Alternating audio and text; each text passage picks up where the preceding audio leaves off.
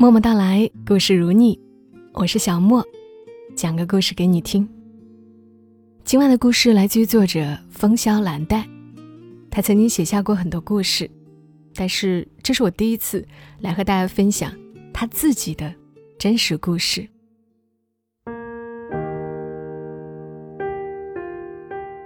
女孩从一幢大厦里面面试完出来，她坐在公交站台的长椅上，一边等车，一边给男孩打电话。她和男孩说：“可能又会被 pass 哦。”女孩有些沮丧，带着对这个社会的愤愤不平。pass 只能说明那个老总没有慧眼，伤心的应该是他。男孩在电话那头依旧笑嘻嘻。他被父母逼着考家乡的公务员，天天在家背书，前途茫茫，却总是乐观。女孩的心情因他的劝慰而好起来。公交车来了，他挂了电话，紧紧地抓着背包挤上去。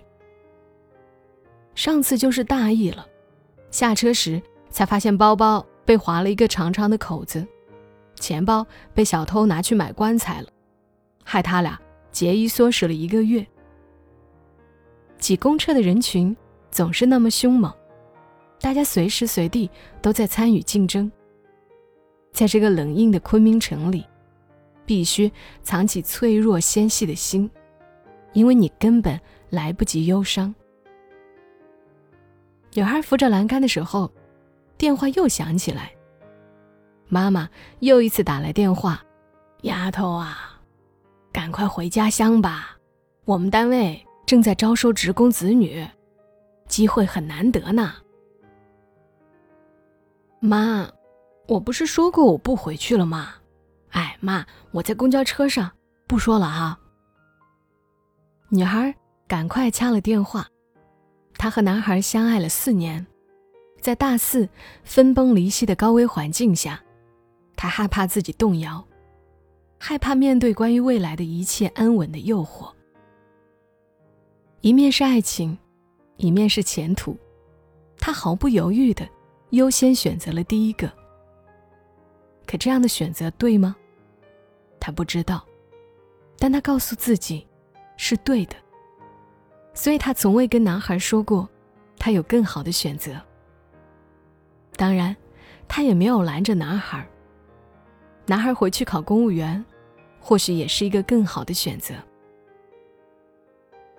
公交车像一个大肚子的女人，笨重的摇晃着穿行在城市里。到站的时候，女孩下了车。晚霞已经爬满天边。她走进路边一个老旧的小区里。他们几个月前在这儿租下一套两室一厅的小房子。男孩已经在做晚饭了。狭小的厨房因了那些红绿的蔬菜而变得鲜活。男孩真的很笨，很磨蹭啊。可这是忙碌的生活，不是电视上精致的西餐，不需要考虑色彩搭配和摆盘造型，只需要能够填饱肚子就好了。两个毕业就会面临失业的大学生，非要生拉硬扯的留在这个城市里。吃饭的钱都还没着没落，哪有追求精致的底气嘛？烦躁的女孩想对他几句，可想到他刚学会做饭没多久，能这样已经不错了。再说，万一男孩考上公务员，他们可能就分开了。他便把话咽进肚子里，走过去，用手圈住他的腰，把头疲惫地靠在他的背上。男孩拍拍他的手，像多年的老夫老妻，等着，大爷弄个火焰山给你尝尝。火焰山，当当当当，请看。男孩转过身，抬着一个白盘子。一盘切好的番茄上面，星星点点的撒着白砂糖。女孩闻到番茄清清甜甜的味道，她笑着接过来：“哇，这是富士山还是火焰山呢？他大笑，心情一下子好起来。珍惜在一起的时光，是多么重要。你想是什么山就是什么山，喜马拉雅山也行。老婆，开饭。男孩又做了两个菜，他们便在小客厅的茶几上开始大快朵颐。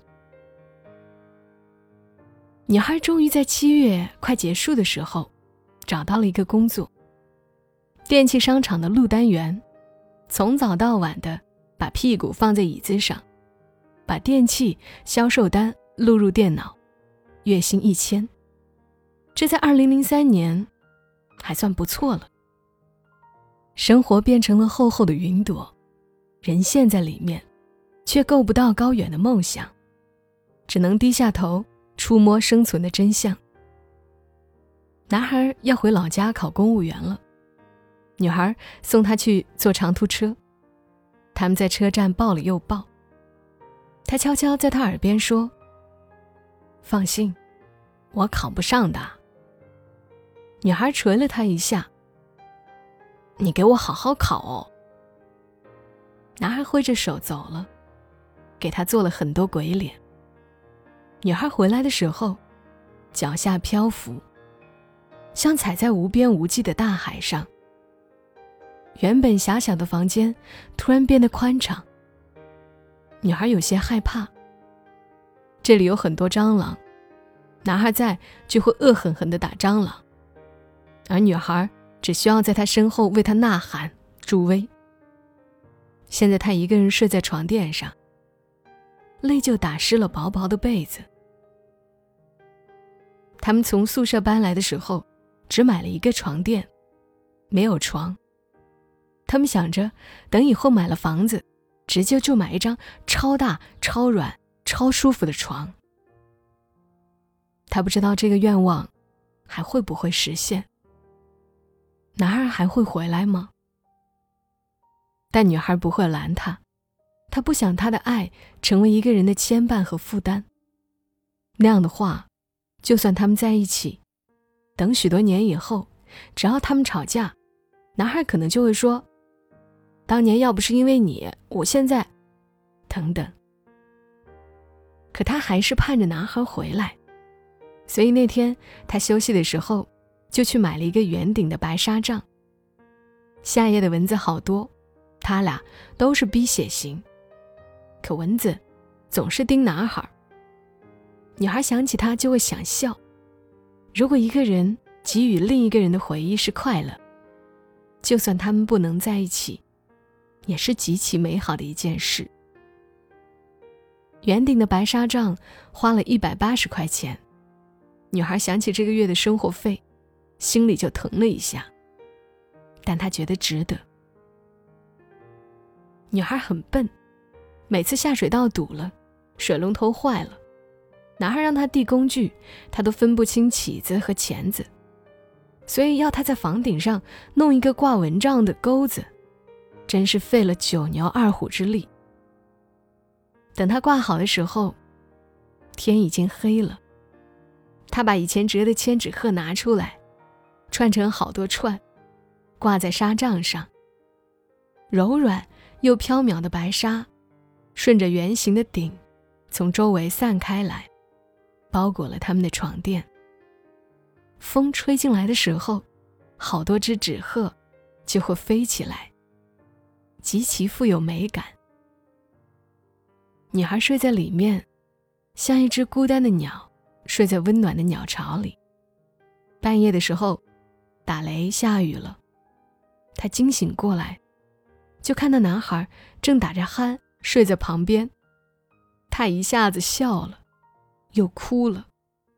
她钻进男孩的怀里，男孩便喃喃地说：“放心啦。”我就说我考不上嘛，你这是一帘幽梦吗？琼瑶的小说看多了。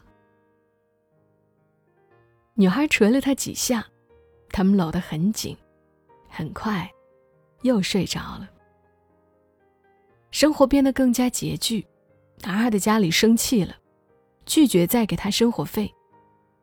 他还没有找到工作，他们所有的开支只有这一千元，而房租就占了三分之一。女孩每天坐在办公室里录单子，品名、冰箱、品牌、西门子、型号、B C D 杠幺八零，价格多少多少元，客户电话、姓名、送货地址等等。尽管他不喜欢做这些，但他的打字速度越来越快，快得像要飞起来。女同事们约女孩。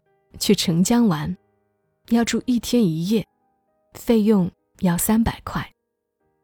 女孩说：“不去了啊，没什么好玩的。”其实不是不好玩，是她要省钱。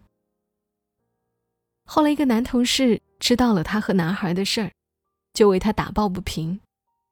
他经常在她面前说：“男孩，一个有手有脚的大男人，凭什么要你辛辛苦苦的养着呀？”女孩很生气，她不想辩解，也不想理那个男同事。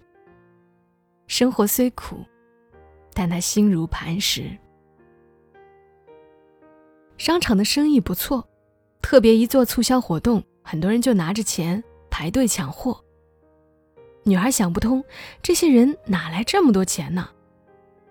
她的工作强度很大，打字的手快要断了，每晚下班。坐上拥挤而缓慢的公交车，身心疲惫的回到家里，天都黑透了。男孩很心疼女孩，可除了没头没脑的在人才市场找工作，用搓衣板洗衣服、床单，以及为她做一顿晚饭，他不知道还能做什么。女孩的妈妈来视察了一次。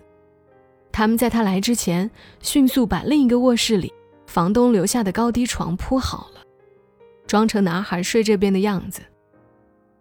妈妈看着这样一个小房子，什么都没说，只是风风火火的跑出去买了各种他们缺的东西回来：被子、蒸锅、碟碗和取暖器，然后给他们做了几天好吃的饭菜。妈妈回去之前。跟女孩说：“这是我们单位拒绝招工的声明，你想好了？想好，就签上字吧。”妈妈在一个烟草公司，女孩知道，如果不签字，回去安安稳稳的上班，就可以轻松拿到两三千的工资。可她还是摇了摇头，签了字。妈妈叹了口气说。丫头，既然决定了，就好好走你们的路吧。妈妈走了，留下了三千块钱，两个人坐在床上商量要怎么用。后来男孩说：“去买辆电动车吧，这样既节约时间，又不用再去挤公交车了。”是一辆白色的电动车，漂亮小巧。唯一的缺点就是电力不太够，但女孩已经很满足了。她每天骑着它上班下班，像一只飞来飞去的燕子。闲暇时，他们经常骑上它，在城市里穿行。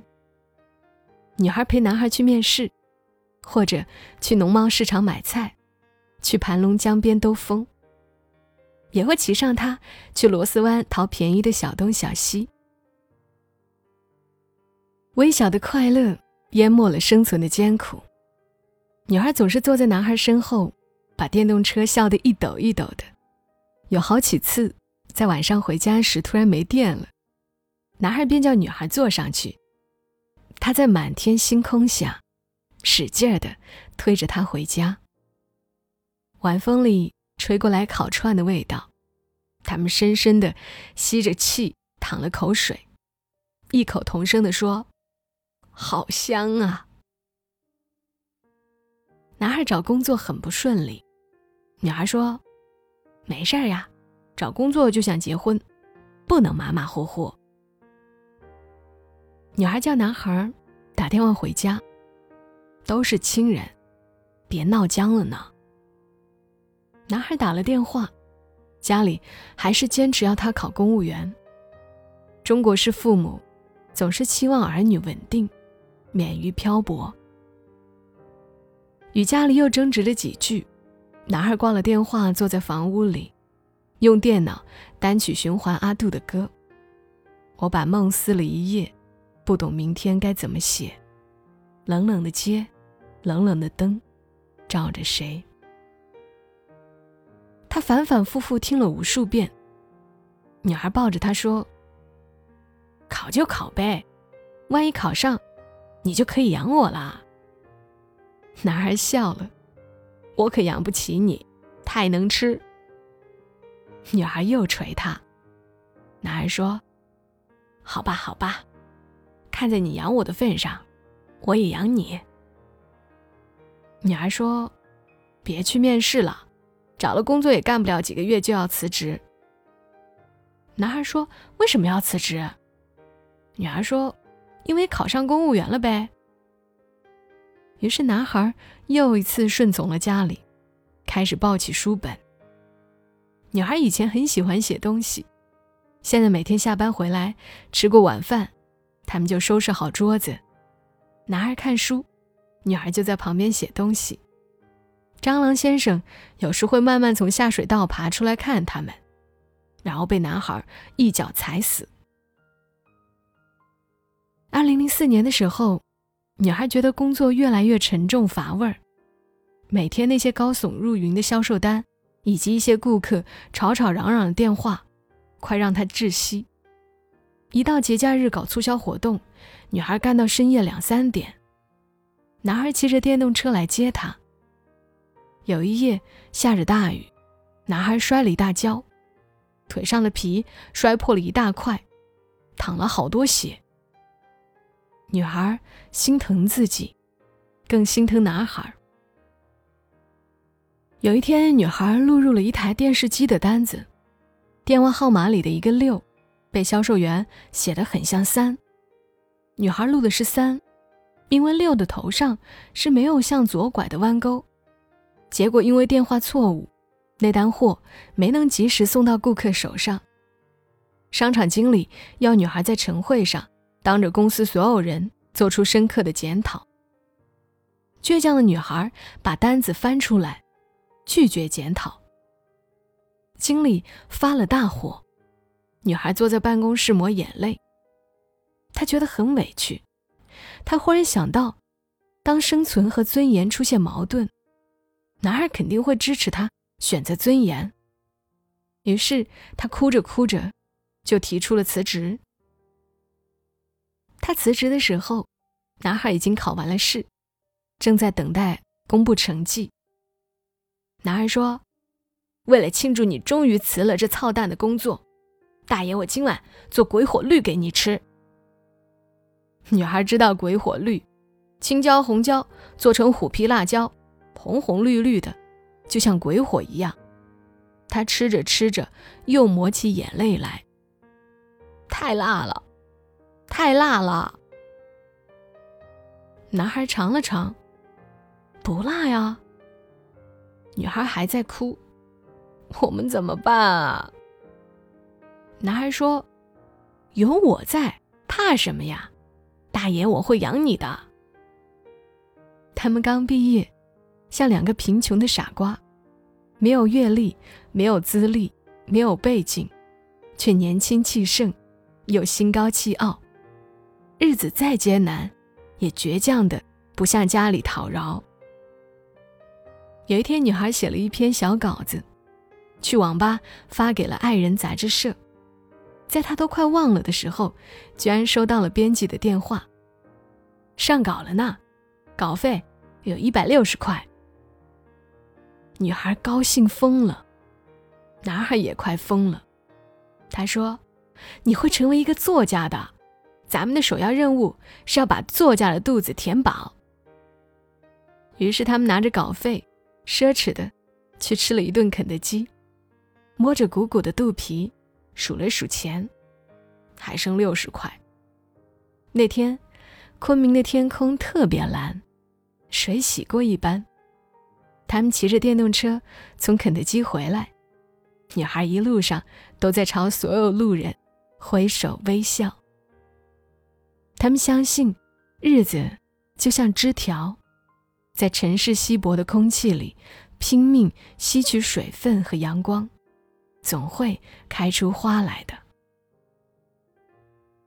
在二零零四年底，男孩考上了公务员，但是。是在离昆明三十公里的小城里。女孩说：“小城好啊，交通畅，房价低，清清静静，不嘈杂。”大爷，你真会考啊！那天他们去庆祝，男孩带着她去了一个叫“一影相思”的酒吧里。女儿喝着果汁的时候，男孩突然走上台去，拿着话筒说：“我要唱一首歌。”送给我的女朋友，然后他就弹着吉他，唱了一首老狼的模范情书。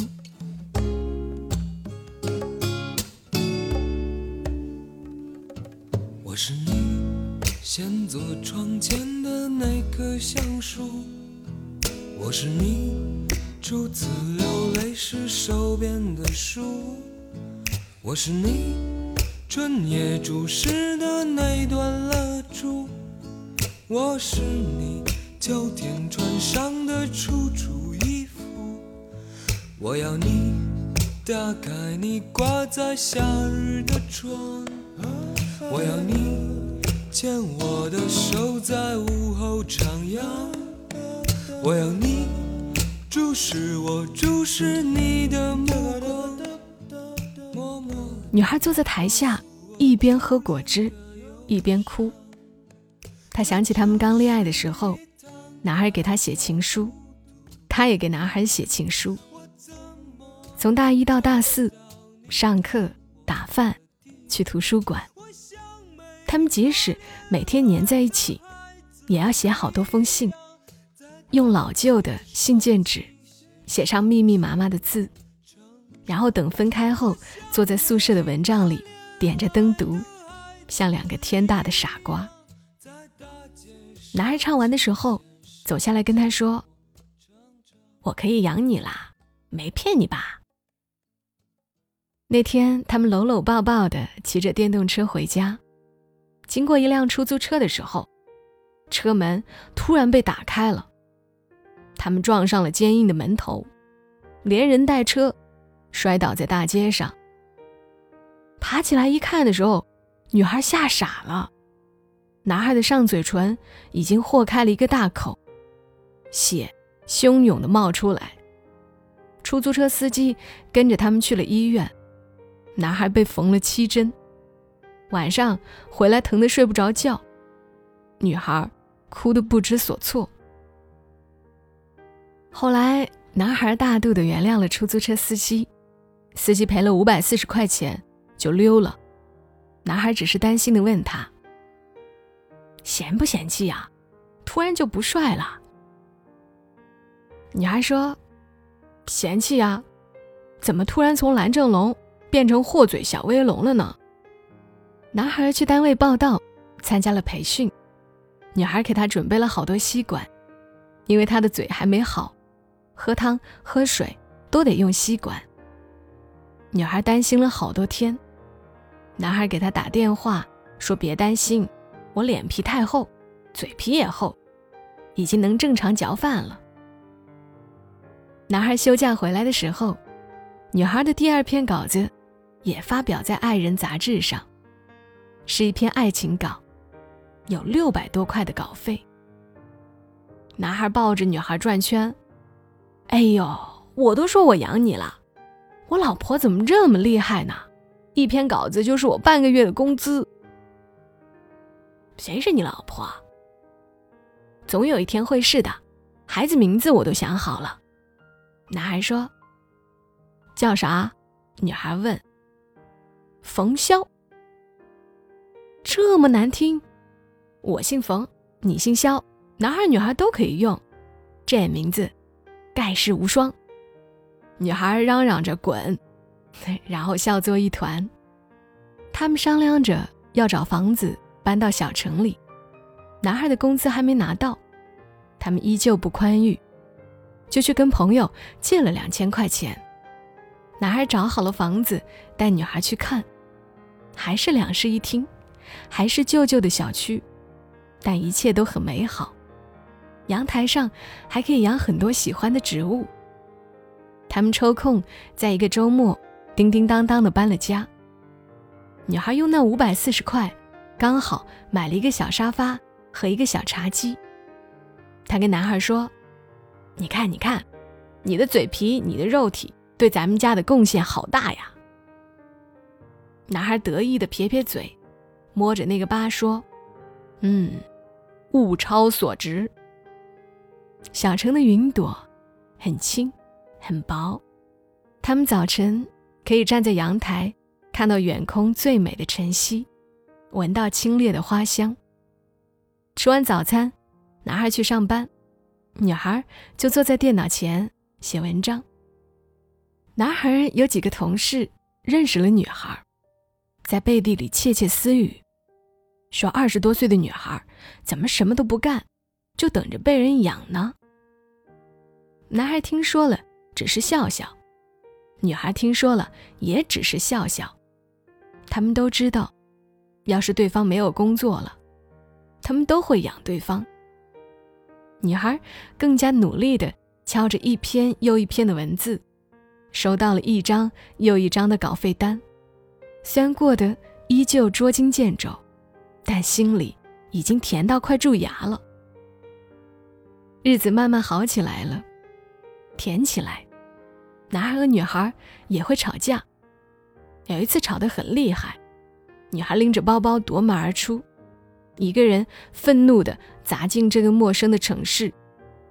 她叫嚣着：“从此，我们分道扬镳。”可还没有走到小区门口，男孩就打电话给她了：“你给我回来！”他什么都没说。就乖乖的回来了，在半道上就见到了追出来的男孩，他牵着他的手说：“你傻呀，人生地不熟的，遇到坏人怎么办？遇到坏人就好了，大爷你可以重新找一个。”女孩依旧气呼呼的。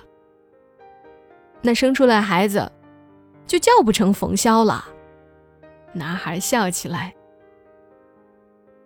女孩也笑了，又使劲儿捶他的胸口。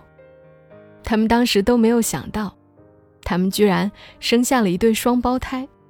那个盖世无双的名字依旧没能用上，只能给出生在清晨的两个女孩起了更美的名字，叫做陈和希。此时的男孩和女孩已经变成了三十多岁的男人和女人。那辆电动车的电池早坏了，变成了一堆废铁。他们告别了出租屋，有了自己的房子，也有了自己的车子，有了一张宽两米的超舒服的大床，有了一个温暖的家。此刻，女人正坐在书桌前写这篇文章，写的眼泪直淌。男人在阳台上给各种植物浇水。两个女儿在看《熊出没》。小城的阳光太美太好。四月的天气不冷不热，樱花和玉兰已经谢了，蔷薇开始舒展花瓣，迎着清暖的风，悄无声息地露出了粉嫩的颜。后来的十三年，他们有过磕绊，有过嫌隙，有过欢笑和哭泣。也曾在风风雨雨的生活里一起面对苍夷，但好在，他们始终相信爱情，也想让所有人相信，人们仍然会因坚守而迎接美好，会因执着而收获幸福。当光阴里淌过所有走过的艰难的淋漓的往事，人们在困顿疲乏时，在争吵指责时。只要回一回头，便会因了那些心情堆砌的如宝石一般的时光，而泪流满面了。作者风向蓝带最后说：“这就是我和我先生在那两年里一小段真实的故事。虽然以前会在一些小说里有他的影子，但正儿八经的写我们的故事还是头一次。可能人老了，就喜欢回忆吧。虽然人世间的爱情里会有各种各样的伤痛和不如意，但祈愿所有人都能珍惜那个对你付出过的人，珍惜人生中所有瑰丽的相遇。我是你先坐窗前的那棵橡树，我是你初次流泪时手边的书，我是你春夜注视的那段蜡烛，我是你秋天穿上的楚楚衣服，我要你打开你挂在夏日的窗。我要你牵我的手，在午后徜徉。我要你注视我，注视你的目光，然后默默告诉我初恋多忧伤。这城市已摊开它孤独的地图，我怎么能找到你等我的地方？我像每个恋爱的孩子一样，在大街上、琴弦上寂寞成长。我像每个恋爱的孩子一样，在大街上、琴弦上寂寞成长。